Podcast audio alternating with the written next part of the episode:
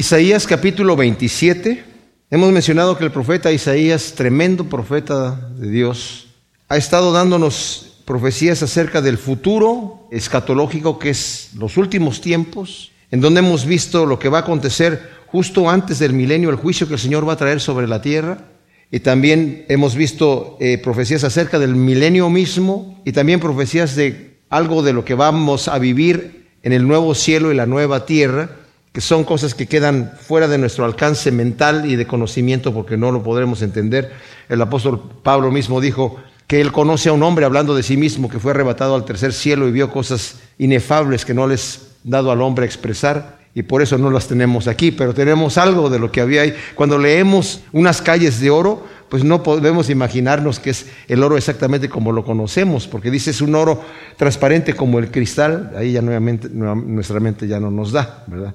Y no entendemos las, las puertas de piedras preciosas o de perlas, la perla de qué tamaño está la perla, o sea, son cosas que no las podemos captar en nuestra mente eh, terrestre, pero va a ser algo tremendo. Vimos que en el capítulo anterior, cómo Israel mismo confiesa a través del profeta, poniendo la profecía en su boca de lo que Israel está diciendo, de donde dice, en la angustia acudieron a ti, el versículo 16 del capítulo anterior, derramaron la oración cuando la fuerza de tu castigo arreciaba, como la parturienta que le llega el parto se retuerce y grita de dolor, así hemos estado en tu presencia, oh Yahvé, concebimos, nos retorcimos, pero dimos a luz viento, no trajimos salvación a la tierra, ni le nacieron habitantes al mundo. Es aquí donde Israel está diciendo, nosotros no hemos hecho nuestro trabajo de representarte delante de un mundo pecador, porque el Señor escogió al pueblo de Israel justamente para eso, para ser un pueblo especial, un pueblo peculiar. El Señor nos ha escogido a nosotros para que seamos un pueblo peculiar y especial.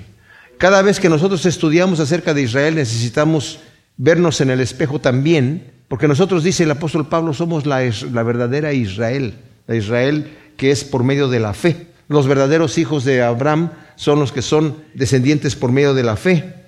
Entonces, hemos visto en estos capítulos 25, 26 y 27 que se está enfocando en tiempos del futuro, en tiempos escatológicos. Hemos visto ya profecías de juicio sobre el mismo Israel, porque Israel falló. Aquí acabamos de leer, fallamos. No trajimos salvación a la tierra ni le nacieron habitantes del mundo. Ahora, ¿por qué estoy narrando un poquito lo que pasó en el capítulo anterior? Porque mis amados, la Biblia no fue escrita en capítulos y en versículos. De hecho, en el hebreo antiguo ni siquiera había espacios entre las palabras. Nosotros cuando eh, ahora la Biblia se dividió en versículos y en capítulos muy posteriormente a su escritura y eso fue simple y exclusivamente para poder localizar los textos con facilidad. Pero aunque la, Biblia está escrita por inspiración divina, no necesariamente la división de capítulos fue por inspiración divina, ¿me entiende? Y en este caso, la división del capítulo que tenemos aquí nos parece como que de repente entra en un tema que, de qué tiene que hablar este tema medio raro, pero eh, viene siguiendo lo que está hablando en el capítulo anterior. La profecía continúa. No es que de repente se encontraron otra profecía de Isaías, mira aquí está esta, bueno, vamos a ponerle capítulo 27 y la pegamos justamente abajo del capítulo 26. Es seguido la profecía, ¿verdad? Entonces vimos que vinieron juicios de Dios sobre naciones que eran perversas. El pueblo de Israel entró a la tierra prometida, el Señor les dijo que tomaran posesión de la tierra completamente, que no dejaran allí de los cananeos, de los que vivían allí, que eran gente muy perversa, y el Señor dijo, su maldad ha llegado al colmo y es necesario que ustedes los exterminen y que tomen su posesión, no investiguen acerca de sus religiones, ni los dejen allí como esclavos. Bueno, Israel falló en tomar todo el territorio y sí dejaron a algunos como esclavos. Y el Señor se molestó con ellos y les dijo, por cuanto ustedes no obedecieron a mi voz y no tomaron todo el territorio que yo les dije y dejaron a algunos de ellos como esclavos, ahora ellos van a ser espinas en sus costados. Los voy a utilizar a ellos para ver si ustedes me van a seguir a mí o no. Ustedes les van a hacer tropiezo con sus religiones, con sus dioses, con sus abominaciones. Y ciertamente Israel, mis amados, llegó a corromperse como estas naciones. Es más, la escritura dice que se corrompió más que las naciones que estaban ahí. Y el Señor le dijo por medio de los profetas, incluyendo Isaías, a su pueblo. Primero, sabemos que, Israel, durante el reinado de Saúl, David y Salomón, estaba todo unido. las doce tribus. Pero durante el reinado de Roboam, debido al pecado de Salomón, fue dividido el reino. Y se dividió en dos porciones, en dos, la parte del norte era Israel, que eran diez tribus, y la parte del sur era Judá, que eran, bueno, eran otras dos tribus, pero eran, eh, eh, incluyendo también la de Leví, eh, y algunas que, unos que, se unieron ahí, pero se considera una tribu abajo y las otras arriba, ¿verdad? Más o menos así. El Señor les envió profetas diciéndole a Israel que siempre estuvo en contra de Dios. Una vez que se dividió el, reino no hubo ningún solo rey bueno y el pueblo se corrompió. Porque cuando el gobierno es corrupto, el pueblo es corrupto. Se corrompió el pueblo y envió profetas diciendo, no se confíen en que están aquí abundantemente en una tierra que fluye leche y miel. Era una tierra impresionante, impresionante. Y el Señor les dijo, como ustedes se han hecho como aquellas naciones, la tierra los va a vomitar también a ustedes. Y yo los voy a echar de ahí. Y fueron echados. Y más adelante a Judá le dijo, aprende la lección. Pero le dice, como se corrompió tu hermana la mayor, que era eh, Israel, tú te corrompiste más que ella. Y te, también te voy a echar. Y arriba, el, el reinado del norte, los asirios se llevaron a todo el pueblo. Y abajo, posteriormente, Nabucodonosor, los caldeos, se lo llevaron a Babilonia. El Señor juzgó también a estas naciones. Entonces hemos visto todo esto que nos está diciendo aquí y algunas de estas profecías que nosotros vimos vienen como el juicio también a estas naciones. Porque el Señor, aunque enviaba a estas naciones enemigas, cuando el pueblo se corrompía, el Señor permitía que los enemigos de Israel que estaban ahí al lado vencieran a Israel. Pero estos enemigos, como en la profecía que le dijo a Siria, yo te di a ti el poder, pero tú creíste que el poder era tuyo. Y yo te usé con un instrumento para que castigaras a mi pueblo, pero tú te ensañaste, lo hiciste con saña. Entonces el Señor hace esa justicia. Ahora, vamos a entrar en un tema bien especial para tratar de entender por qué el Señor permite la maldad en el mundo. Pero antes de eso vamos a leer el versículo 19, 20 y 21, que es el preámbulo a lo que vamos a entrar ahora. Tus muertos vivirán, con mi cuerpo muerto resucitarán. Despertad y cantad jubilosos moradores del polvo, porque tu rocío es rocío de luz. La tierra parirá a las sombras. Anda, pueblo mío, entra en tus aposentos. Cierra detrás de ti tus puertas. Escóndete por un breve momento hasta que pase la indignación. He aquí, Yahvé sale de su morada para castigar la culpa del morador de la tierra. La tierra descubrirá la sangre derramada y no encubrirá ya más a los asesinados en ella. Ahora, Aquí está hablando la escritura, cuando, como lo leemos así claramente, está hablando del pueblo de Dios que el Señor lo va a recoger y le va a decir, escóndete un tiempo hasta que pase la indignación. Algunos comentaristas ponen estos tres versículos en la, en la etapa de la gran tribulación, en donde el pueblo de Israel, el Señor lo va a esconder cuando sea perseguido por el anticristo. Eh, los primeros tres años y medio ellos van a estar contentísimos porque el anticristo les va a permitir construir el templo. Ellos piensan que el, Mesías les va a permitir construir el templo. Si hoy uno va a Israel, y hay algunos de los que están esperando que el Mesías ya va a venir y, lo están hasta anunciando, ya viene el Mesías. Uno les pregunta, ¿cómo sabes tú que es el Mesías? ¿Cómo vas a saber quién es el Mesías? Porque nos va a permitir construir el templo. Y eso va a ser el anticristo. Pero a los tres años y medio se va a declarar el mismo Dios y se va a poner en el lugar santísimo y Israel se va a dar cuenta y va a decir, este es un impostor. Y cuando eso suceda, es cuando el Señor les dice, cuando eso pase, ¿verdad?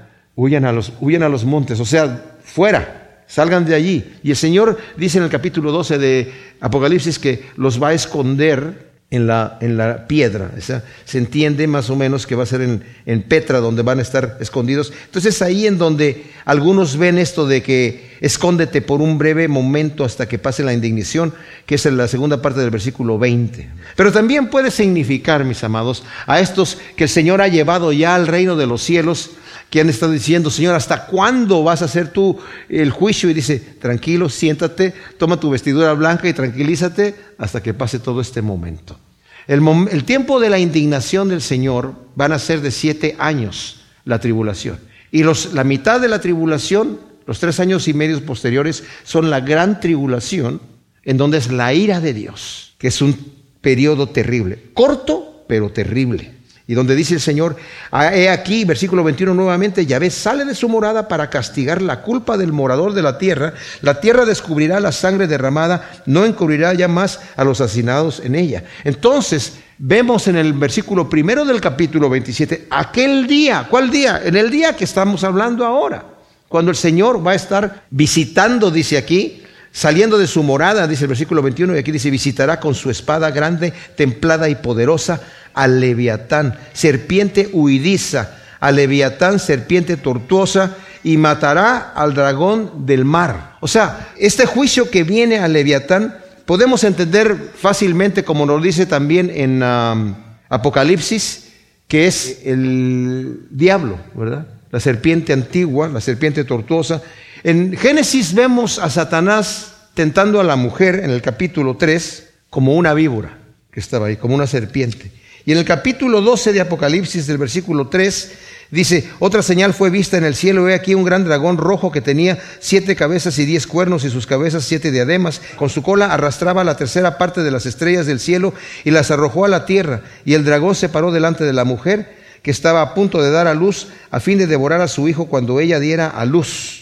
Bueno, Volviendo nuevamente al dragón, vemos el versículo 7, estalló una batalla en el cielo, Miguel y sus ángeles para luchar contra el dragón, y luchó el dragón y sus ángeles, pero no prevaleció ni fue hallado ya en el cielo lugar para ellos, y fue arrojado el gran dragón, la serpiente antigua, el llamado diablo y Satanás, el cual engaña al mundo entero, fue arrojado a la tierra y sus ángeles fueron arrojados con él. Entonces oí una voz del cielo que decía, Ahora han venido la salvación, el poder y el reino a nuestro Dios y la soberanía de su ungido, porque fue arrojado el acusador de nuestros hermanos que los acusaba día y noche delante de nuestro Dios. Y más adelante, en el 20, del 1 al 3, vemos, y en el versículo 10 también, que Satanás al final del milenio va a ser arrojado al lago de fuego, juntamente con el falso profeta. Y el Señor mismo, hablando del lago de fuego, dijo que era el lago que había estado preparado para Satanás y sus ángeles. Ahora, cuando hablamos de Satanás, como dije, cuando pensamos el por qué Dios ha permitido el mal, yo debo decir esto con cuidado y ojalá que se me entienda bien lo que voy a decir. Hay quienes piensan que Cristo no murió por toda la humanidad. Esta es una posición del calvinismo que dice que el sacrificio de Cristo es limitado. O sea, el hombre es totalmente depravado. Totalmente depravado es el hombre. El hombre no busca a Dios como lo dice en Romanos 3. No hay justo ni a un uno. El hombre es totalmente depravado. Entonces, Cristo con su gracia viene y Él escoge a algunos no porque vio algo bueno en ellos o porque vio en ellos algo bueno que van a hacer en el futuro, simple y sencillamente porque Él quiso. Porque Él quiso. Y no es que haya uno mejor que otro porque todos están depravados, así que simplemente no sabemos por qué, pero lo hizo. Porque es Dios simple y sencillamente. ¿Y quién eres tú para altercar con Dios? Esa es la posición de ellos. Y dicen también, Cristo no murió por toda la gente porque la gracia de Dios es irresistible. Esto quiere decir que si Dios te escogió para que tú te salvaras, tú no puedes resistir esa gracia. No depende de ti. Porque si dependiera de ti, entonces vio algo Dios en ti. No, no depende de ti. Cuando Dios te escoge, tú simple y sencillamente vas y quieres estar allí. Y quieres amarlo y quieres seguirlo. Y aquel no lo escogió, aunque quiera no puede entrar. Aunque quiera no puede, porque además ni quiere porque no hay nada bueno en él. No hay, todos los hombres son depravados. De manera que Cristo no murió por todos, porque si hubiera muerto por todos, entonces todos se van al cielo. Esa es la posición peligrosísima. Porque Juan nos dice claramente, hijitos míos, estas cosas os digo para que no pequéis en su primera carta, segundo capítulo. Y si hemos pecado, Abogado tenemos para con el Padre a Jesucristo el justo. Él es la propiciación por nuestros pecados. ¿Cuáles nuestros? Nosotros, el mío, dice Juan, y de ustedes, hijitos míos. Está hablándole a la iglesia. Él es la propiciación por nuestros pecados y no solamente por los nuestros, sino no por qué, dice, por los de todo el mundo. Los de todo el mundo. O sea que la escritura dice clara y abiertamente que Cristo murió por toda la humanidad. Por toda la humanidad. Esto lo digo, mis amados, porque todos tenemos libre albedrío. El Señor no nos hizo robots. Y por el libre albedrío que nosotros tenemos, todos los seres que están en el cielo tienen libre albedrío. Lo han tenido y lo tendrán, porque el Señor no va a llegar el momento donde dice, se te acabó el libre albedrío y ahora no tienes. Una cosa sí hace el Señor con nosotros y con los seres celestiales, yo me imagino, y es que su espíritu está en ellos, su espíritu los influye. Nosotros, por ejemplo, el Señor nos transformó. Siendo pecadores nos justificó a través del sacrificio de Cristo en la cruz. Pero ahora ya justificados por el sacrificio de Cristo, y este es lo, que estamos viendo en Gálatas, ¿verdad? Justamente, que el Evangelio que predicaba el apóstol Pablo, que es el Evangelio de la gracia, es que nosotros venimos al Señor y todos somos justificados y aceptados y recibidos delante del Señor por el sacrificio de Cristo. Y no es solamente que el Señor dice, ok, ya no te declaro culpable, porque miren, ¿saben? Lo, opuesto a justificación es condenación. Entonces hemos sido justificados, hemos sido declarados justos, hemos sido declarados no culpables. Pero el Señor no solamente es como un juez frío que dice, ok, fulanito estás en libertad, tú ya no eres culpable, el que sigue, por favor, no. Dice, tú ya no eres culpable, ven, te recibo, te amo, ven, ven conmigo. Tengo preparado para ti cosas increíbles que tú no sabes, cosas que ojo no vio y que oído no oyó y que han subido en corazón de hombre. Y lo que yo tengo para ti es impresionante te amo. He muerto por ti no solamente para no declararte culpable, sino para recibirte en mi familia, para darte una herencia. Y pone su espíritu en nosotros, nos hace una nueva criatura a través de la fe en Cristo Jesús. Renacemos y como dice Efesios, nos dio vida estando nosotros muertos en nuestros pecados, nos dio vida nos ha hecho unas nuevas criaturas. Ahora somos hechura suya creados para buenas obras. El Señor hace un... Pero ¿cómo eso a través de su Espíritu Santo? Porque sin el Espíritu Santo yo no podía hacer ninguna buena obra. Por eso el Señor le dice a Nicodemo, si tú no has nacido de nuevo, no puedes entrar en el reino de Dios, porque lo que es nacido de la carne es carne.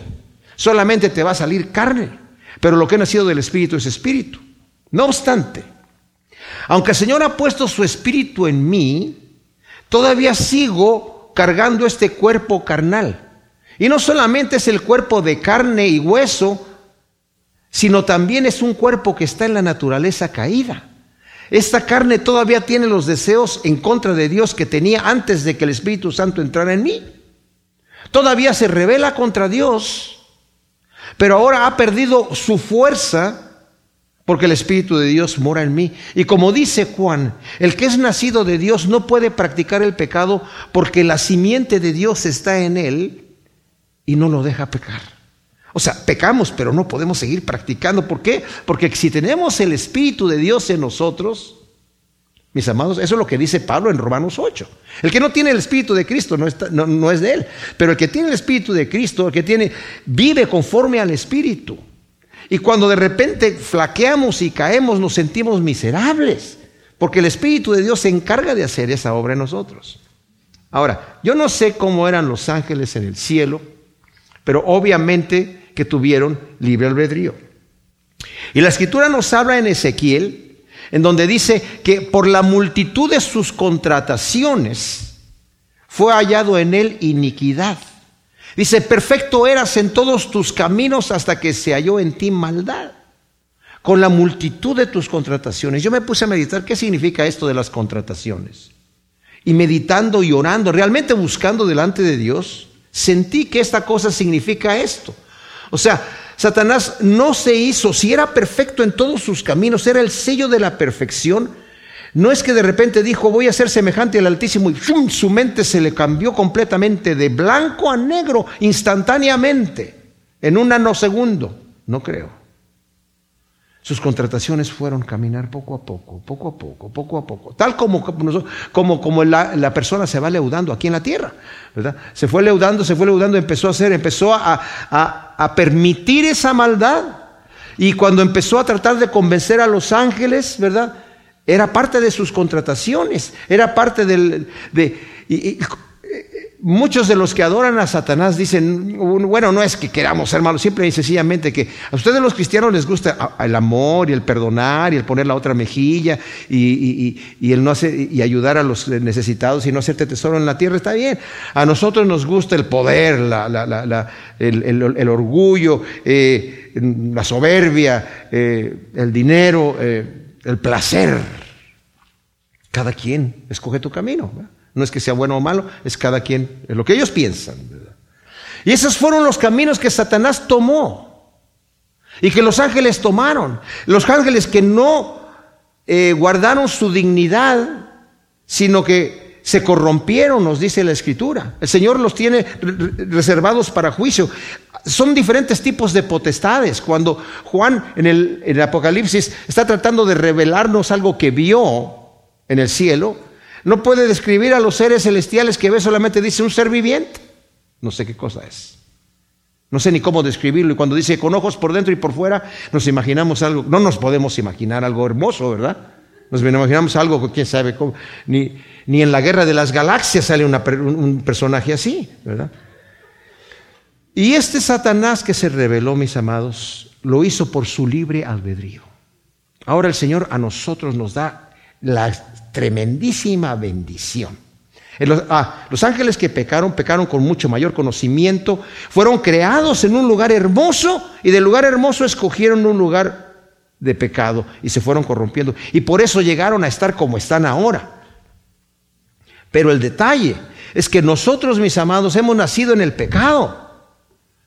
Y así como hemos nacido en el pecado y hemos conocido el pecado, cuando viene la misericordia de Dios a mostrarnos la luz del Evangelio, y el Señor nos llena con su Espíritu Santo, y conocemos la hermosura y la delicia que es caminar en los caminos de Dios, y encontramos que Dios tiene un propósito para nosotros. Su propósito es de bendición y no de maldición. Sus pensamientos acerca de mí son para bien y, para, y no para mal, para darme el fin que yo deseo. Eso es lo que Dios quiere para mí. Cuando me doy cuenta de eso y me abandono a su voluntad, el Señor empieza a hacer una obra en mí, me empieza a transformar. Como dije yo anteriormente cuando estudiamos 2 de Corintios 15, va cambiando el ADN de nuestra, de nuestra semilla para que podamos ser una planta. Y el Señor nos quiere llevar a la altura, a la estatura de Cristo Jesús, sin mancha, presentarnos sin mancha y sin arruga. Ahora eso sin mancha y sin arruga va a ser cuando ya estemos en un cuerpo incorruptible. Y si aquí en la tierra podemos servir al Señor con la influencia de su Espíritu Santo, cuando nos sea quitada esta corrupción, todavía no se nos va a quitar el Espíritu Santo, porque el Señor no va a decir, éramos uno y ahora ya no. ¿Verdad que no? Imposible. Entonces, porque seremos semejantes a Cristo cuando le veamos, dice Juan en su tercer capítulo de su primera carta. Entonces, el Padre y yo somos uno, dijo el Señor Jesucristo, y quiero que ustedes sean uno también conmigo. Y vamos a ser uno eternamente. Vamos a tener la naturaleza de Dios en nosotros, hermanos, y va a ser una cosa deliciosa. Pero aquí viene un juicio contra el enemigo de Dios y todos aquellos que se rebelan contra Dios y quieren vivir sus vidas sin conocer, sin que les interese la voluntad de Dios, saben qué va a pasar en aquel día, mis amados. Cuando vean a Abraham sentado a la mesa con Moisés, con Daniel, con David, con el Señor allí en la presencia, con muchos de los que hemos recibido a Cristo allí, y ellos estén afuera excluidos, allí va a ser el lloro y el crujir de dientes. Mira lo que nos hemos perdido eternamente, privados de la gloria de Dios. Y además encima a una condenación eterna. Tremenda cosa. Pero viene ese día. Ese no es un cuento chino. Por eso es que aquí, mis amados, hay muchas cosas que no entendemos de Dios, pero ¿saben qué? La evidencia está ahí de que Dios nos ha hecho. Él es el que ha rayado la cancha. Lo que cuando no entendemos algo del Señor, lo único que tenemos que hacer es voltear a ver la cruz. De tal manera amó Dios al mundo que envió a su Hijo a morir por mí. Y si Él no escatimó ni a su propio Hijo cuando éramos enemigos de Él, ¿cómo no nos va a dar juntamente con Él todas las cosas? Entonces, me confío en las manos del Señor y me dejo, Señor, hay cosas que yo no entiendo, pero estoy a tu servicio y gracias, gracias por morir por mí y nos abandonamos a su, a su voluntad, ¿verdad? En el versículo 2 del capítulo 27, aquí vuelve a retomar lo que acaba de decir anteriormente en el Estábamos hablando de que la Biblia no está dividida en capítulos y en versículos, ¿verdad? Sino que continúa la profecía. Lean el primer versículo del capítulo 26 y dice, aquel día se cantará este cántico en la tierra. Ciudad fuerte tenemos salvación, le ha puesto por muro y antemuro, abrir las puertas y entrará un pueblo justo que guarda la felicidad. Tú guardarás en completa paz aquel cuyo pensamiento en ti persevera, porque en ti ha confiado. Confiad en Yahvé perpetuamente, porque en Yahvé está la roca de los siglos. ¡Wow! Y nuevamente en el versículo 19, tus muertos vivirán, con mi cuerpo muerto resucitarán, despertad y cantad jubilosos moradores del polvo porque tu rocío es rocío de luz, la tierra parirá a las sombras. En el punto, en el día en donde Satanás es destruido, donde los enemigos de Dios son destruidos, mis amados, nosotros vamos a tener el celo de Dios. No es que querramos nosotros ver destruidos a los enemigos de Dios con saña, porque la ira de Dios es una ira santa. Leímos en, otro, en una profecía donde dice que eh, el Señor los va a poner, bueno, en el capítulo anterior, va a poner a nuestros enemigos eh, bajo nuestros pies, pero no es porque nosotros digamos, ah, eso es lo que yo quiero, yo quiero a los que me han atacado, a los, que, a los cuales yo les tuve que dar la otra mejilla, quiero tenerlos bajo el pie. No, porque vamos a tener una ira santa como la ira que tiene el Señor. Al ver a los enemigos de Dios destruidos, ¿verdad? Vamos a cantar un cántico nuevo. Por eso cuando leen en el Apocalipsis, cuando Satanás es echado al lago de fuego, inmediatamente es el cántico de ahí, ¿verdad? Cantemos, como acabamos de leer en Apocalipsis 12:10, ¿verdad? Porque ha venido el reino del ungido y Satanás ha sido echado en el fuego, el acusador de los hermanos. O sea, es, es un gozo ver cómo el Señor al final destruye la maldad. Él no la creó. Porque si Dios, mis amados, fíjense bien, antes de la fundación del mundo, hace al hombre sabiendo que va a pecar, y los que nacen después son pecadores por nacimiento, existen por voluntad de Dios. Si ellos no tienen la oportunidad de arrepentirse, entonces Dios es autor del mal. ¿Me explico o no? Porque entonces desde antes de la fundación del mundo, así como Él nos predestinó a nosotros antes de la fundación del mundo, aquellos también pero no para salvación, sino para condenación. No tuvieron culpa de nacer pecadores y van a pagar por su culpa. Eh, como leímos nosotros cuando leímos eh, en Corintios, como Pablo está eh, explicando, ¿verdad? Así como somos uno en Adán y nacemos siendo pecadores en Adán y podemos quejarnos, decir, yo no quiero heredar el pecado de aquel, yo quiero solamente mi propio pecado, pagar por mi propio pecado, no nos conviene eso, eso es lo que los ángeles tuvieron que hacer. Pero así como hemos sido identificados con Adán sin que nosotros hubiéramos metido la mano, somos identificados con Cristo sin que nosotros hubiésemos sacrificado nada por la fe en Cristo Jesús. Y ahora somos justificados. Yo no hice nada. Yo solamente dije, Señor, recibo esa bendición. Lloro por mi pecado. Lloro como el pecador que dice, sé propicio a mí que soy pecador. ¿Qué está diciendo el pecador? Señor, te prometo que ya no voy a pecar más. Y si peco, entonces ya no me perdonaste. ¿Será? No, mis amados. Yo, miren, la verdadera fe, la verdadera fe tiene obras. No es que por las obras yo voy a ganarme el reino de los cielos. No, no, no. Eso está claro. La justificación está hecha por Cristo y cero, más nada. Pero una verdadera fe, que no solamente es mental o académica, o de dientes para afuera, o de labios para afuera, como decimos, sino que es una fe de corazón. Tiene un fruto. Porque no, la fe no solamente es una creencia mental, es una creencia que entregas todo el ser. Y al entregar todo el ser, el Señor, a través de esa verdadera fe, hay el nuevo nacimiento. Porque así como dice, le dijo Nicodemo al Señor, ¿y cómo, cómo puede hacerse esto? ¿Qué cosa? Nacer de nuevo. Pues así como Moisés levantó la serpiente en el desierto, es necesario que el Hijo del Hombre sea levantado en la cruz para que todo aquel que en él cree no se pierda, mas tenga vida eterna. Así se nace de nuevo, creyendo como dice Pablo en, Romanos, es a través de la fe. Ahora a través de la fe en Cristo Jesús, la justicia de Dios se ha manifestado a nosotros, no por la ley de las, no por las obras de la ley, sino por la fe en Cristo Jesús. Entonces, con esta fe, mis amados, nosotros hemos sido unas nuevas criaturas y que cantamos este cántico de la viña deleitosa. Y dice, yo, Yahvé, soy su guardián, la riego en todo momento para que nadie la dañe, la guardo de noche y día. Ahora, eh, el cántico de alabanza por la misericordia y la fidelidad de Dios para con su pueblo. La viña deleitosa, en contraste con la viña que producía solo agrazones, anteriormente eh, en el capítulo 5 de, Isaías, me parece que está, ¿verdad? La viña, el mensaje de la, de la viña de, de Yahvé, del el capítulo 5 justamente, en donde el Señor está quejándose desde el versículo 1 al versículo 7 de que la viña que es su pueblo de Israel ha producido agrazones, o sea, no dio el fruto que debía tener. Pero acá Es la misma viña, mis amados, nosotros, el pueblo de Israel, pero, dice el Señor, yo soy su guardián y la riego en todo momento. Y ahora va a producir su fruto. Y va a ser un fruto agradable. Es más, dice, yo, Yahvé, soy su guardián, ¿verdad? No hay indignación en mí, dice el versículo 4.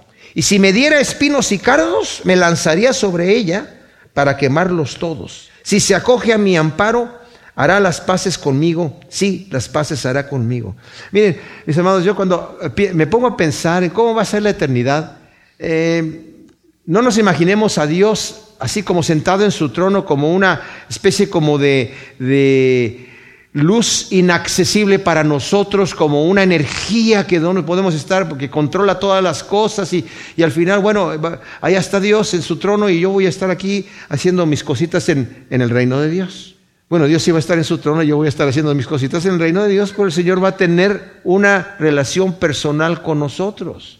Y como tenemos nuestro libre albedrío y como tenemos nuestra naturaleza y nuestra personalidad, aunque allá no va a haber llanto, ni va a haber dolor, ni va a haber eh, frío ni calor y todo eso, de repente puede que alguien se le antoje llorar. Y dice en la escritura que Él enjugará la lágrima de todo persona que se le ocurra llorar. Yo tengo mi hermana mayor, eh, que es un amor.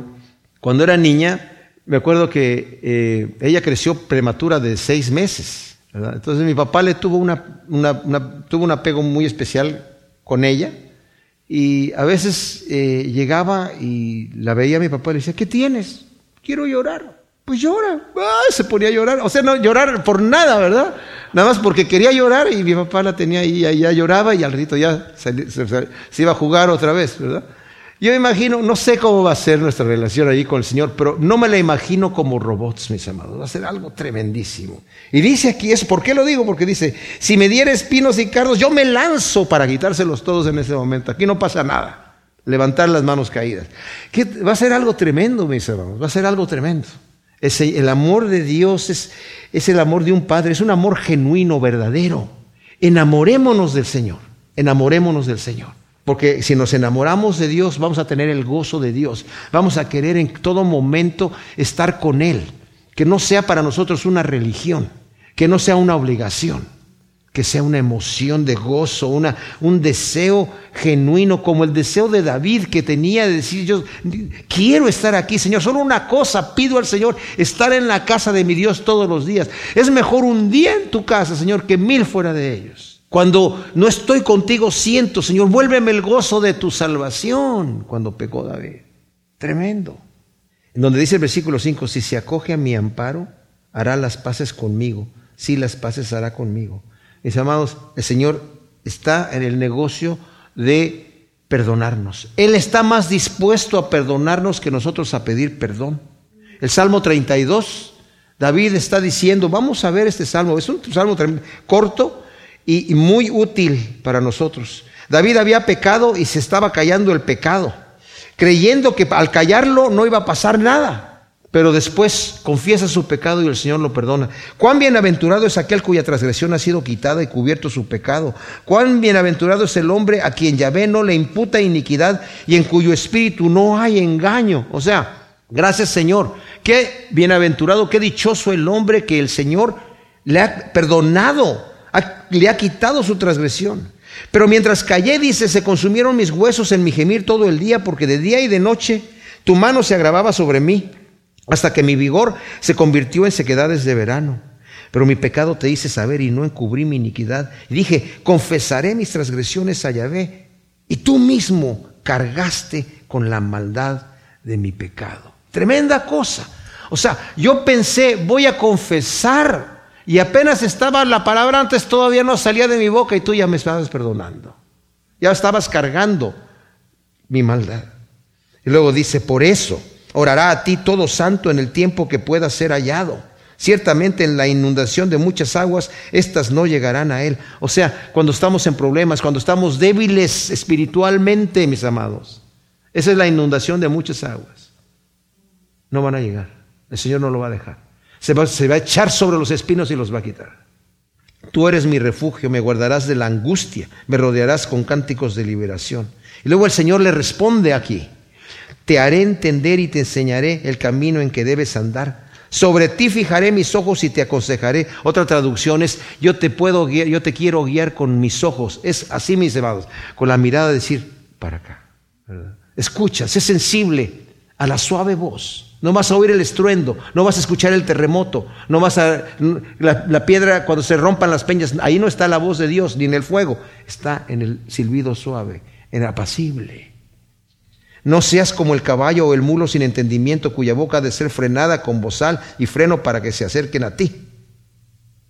Muchos dolores habrá para el impío, pero al que confía en Yahvé lo rodea la misericordia. Alegraos, oh justos en Yahvé, y regocijaos, cantad con júbilo todos vosotros los rectos de corazón. O sea, no seas como el mulo sin entendimiento que tienen que ponerte freno y el Señor te tiene que estar a golpes llevando por la senda correcta, ¿verdad? El Señor no quiere llevarme a golpes, quiere llevarme como la oveja, como el pastor guía a la oveja en lugares de delicados pastos, me quiere hacer reposar junto a aguas tranquilas, quiere aderezar mesa delante de mí, y cuando ando en valle de sombra de muerte y hago en angustia, el Señor va a estar conmigo, me va a acompañar allí, yo sé que Él me acompaña.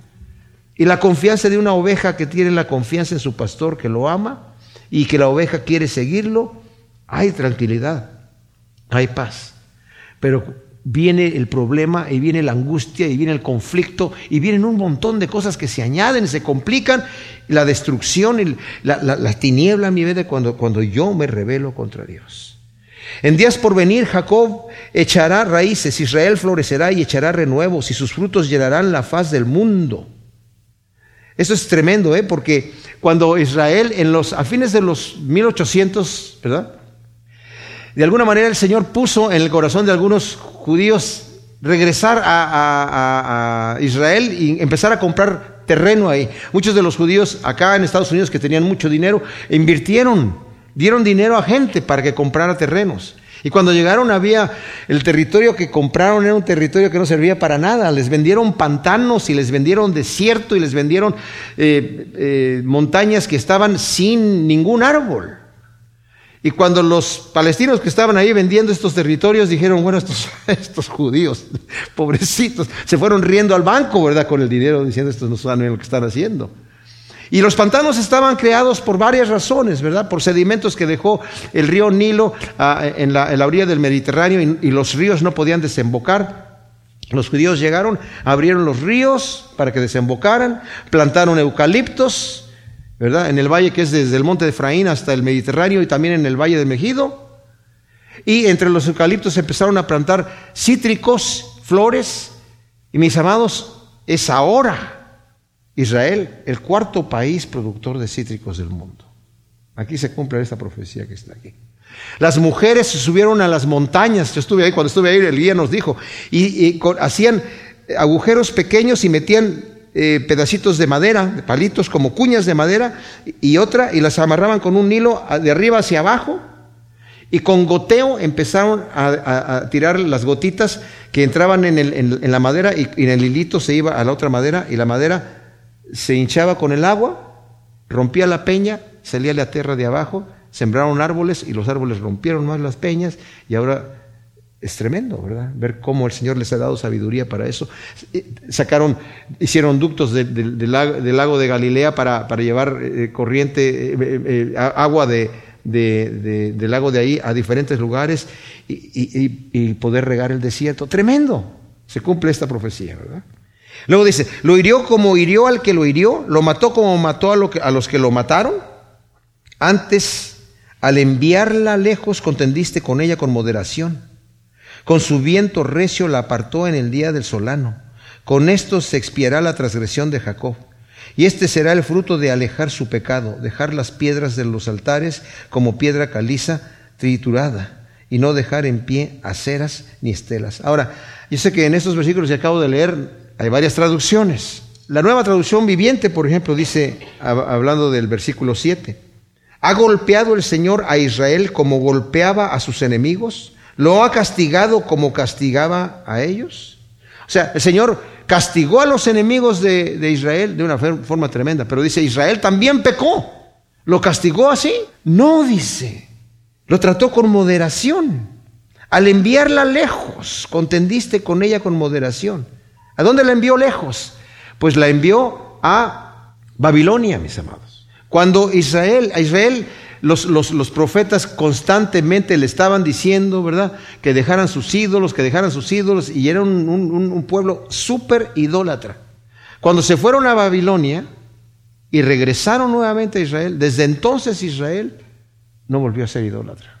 Es más, tomaron tan a pecho el tema de que no te agarres ninguna imagen de ninguna cosa, que incluso cuando uno va a Israel hoy en día, encuentra muchas de las estatuas de los romanos en donde tienen eh, desfigurada la cara, porque según ellos no te harás imagen de nada, ¿verdad? De ninguna cosa.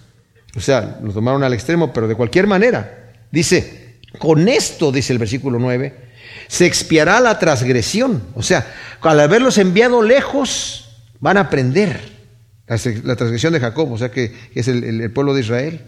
Y este será el fruto de alejar su pecado. Esto es lo que va a ocasionar su arrepentimiento. Van a dejar las piedras de los altares como piedra caliza triturada. O sea, van a terminar con sus altares, los van a derribar completamente, esos altares idolátricos que tenían, y no van a dejar de en pie ni aceras ni estelas que eran símbolos idolátricos también de los paganos de aquel entonces, de rituales terribles que ellos tenían. Dice, van a acabar con todo eso. Entonces el fruto va a ser que se va a terminar la idolatría. Qué increíble, ¿no, mis amados? Esto nos, nos deja ver la mano de Dios sabia. A veces tenemos que pasar por problemas, pero ¿saben qué? La verdad, el Señor nos trata con muchísima misericordia para guiarnos. A veces somos víctimas y no entendemos la razón por la cual yo soy víctima de cierta situación. En ese caso tengo que irme a las, a las escrituras donde dice que cuando el Señor permite una prueba en mi vida, tengo que darle Gracias porque está produciendo en mí virtudes. Puede ser que esté haciendo dos cosas, está produciendo en mí paciencia, perseverancia, eh, fuerza, es lo que es la palabra, dice, constancia. Y Pedro dice, estás siendo introducido en el fuego, para que cada vez que te introducen en el fuego, como decía yo la vez pasada, el platero cuando está metiendo el, oro o la plata en el fuego, cada vez que lo mete en el fuego le saca más eh, impurezas y adquiere mayor quilataje hasta que puede ver su rostro reflejado en el metal y hasta que el Señor puede ver su rostro reflejado en nosotros mismos. Nos está probando con fuego. Pero hay otra razón, el freno del mulo sin entendimiento, ¿verdad? Cuando no tenemos entendimiento y estamos rebeldes, a veces el Señor tiene que usar del freno para que nosotros digamos, perdón Señor, perdón, ahora sí ya, te voy a obedecer. Y eso lo hace con, con cariño. Por eso dice la Escritura que no desprecie yo la disciplina del Señor, porque el Señor al que ama, disciplina, ¿verdad? ¿Y qué quiere decir disciplinar? Viene de la misma raíz de donde viene discípulo, para que nosotros podamos seguirlo a Él, para que sepamos lo que Él tiene para nosotros. Pero Él no quiere, no quiere usar esos métodos. Dice, yo te quiero guiar con mi mirada. Lleva mi yugo, que es fácil. Y dice Juan, sus mandamientos no son gravosos. Pero el yugo, aunque sea fácil, es un yugo. Y si yo quiero rebelarme con el yugo, me va a molestar y me va a herir, ¿verdad? Pero si me dejo guiar por mi Señor, no va a haber ningún problema. De cualquier manera, tenemos la esperanza y la promesa si somos una oveja descarriada, el Señor va a ir a buscarnos. Va a ir a buscarnos. Y esa es parte de la misericordia del Señor. La ciudad fortificada está solitaria, sus moradas abandonadas, dejarla como en un desierto. Ahí pastan los novillos, ahí caen y se secan sus sarmientos. Secándose las ramas se quiebran, vienen mujeres y las hacen arder, porque es un pueblo insensato. Su hacedor no se apiada, su criador no lo compadece. Ahora, algunos ven en estos dos versículos, mis amados, hablando el Señor acerca de las naciones enemigas de Israel. Yo, para mí es difícil entenderlo de esa manera porque es como de repente desviarse a otro lado, ¿verdad? Yo creo que está hablando del mismo Israel, que es una nación que ha sido, como dice aquí, insensata, y, y el Señor dice, no se apiada, no se compadece. ¿Por qué no se compadece? Porque la va a castigar. La va a castigar porque la quiere reformar. Y vino el castigo a Israel. Vino el castigo de, de manera que fueron esparcidos. Pero aquel día trillará Yahvé las espigas desde el gran río hasta el torrente de Egipto. Pero vosotros, hijos de Israel, seréis espigados uno a uno. O sea, el Señor los va a ir recogiendo uno a uno. Aquel día resonará fuertemente el shofar. Vendrán los dispersos de Asiria y los desterrados de Egipto y se postrarán ante Yahvé en el monte santo en Jerusalén. Ahora, esto puede referirse, como dije yo, a Israel que fue disperso. Aunque en realidad, si vemos la historia, Israel no fue disperso por Egipto. Los dispersados a, a Siria lo puedo entender, ¿verdad? Porque Siria se llevó gente allí. Pero puede muy bien referirse a Israel, pero también puede referirse, mis amados, al mismo Egipto y al mismo, la misma Siria. ¿Cómo que van a venir a postrarse delante de él? Bueno, vayan al capítulo 19 de aquí mismo de Isaías. En el versículo 21 dice, aquel día Yahvé se dará a conocer en Egipto y los egipcios conocerán a Yahvé. Sí, presentarán sacrificios y ofrendas y vegetales y harán votos a Yahvé y los cumplirán. Yahvé herirá a Egipto, lo herirá y lo sanará. Y ellos se convertirán a Yahvé y él les será propicio y los sanará. Aquel día habrá una calzada de Egipto a Asiria, y los asirios entrarán en Egipto y los egipcios en Asiria, y entonces los egipcios y los asirios servirán juntos. Aquel día Israel será tercero con Egipto y con Asiria para bendición en medio de la tierra, porque Yahvé Sebaot los habrá bendecido diciendo, fíjense lo que dice el Señor, bendito sea mi pueblo Egipto y Asiria, obra de mis manos, y mi heredad Israel. ¡Wow! O sea, la, misericordia de Dios al final, mis amados, estos pueblos, ¿verdad? Estas naciones, no estoy hablando de los que ya pecaron y están condenados, estoy hablando de que en el futuro no va a haber estas enemistades y el Señor va a decir, todos, toda la humanidad es obra de mis manos y eventualmente vamos a cantar jubilosos porque el Señor va a quitar la maldad completamente, mis amados es algo casi inconcebible para nosotros. Un mundo, el reino que, que, cuando vemos eso, cuando lo creemos, que Dios lo va a llevar a cabo, ¿saben cuál es nuestro canto y nuestra oración? Padre nuestro que estás en los cielos, santificado sea tu nombre.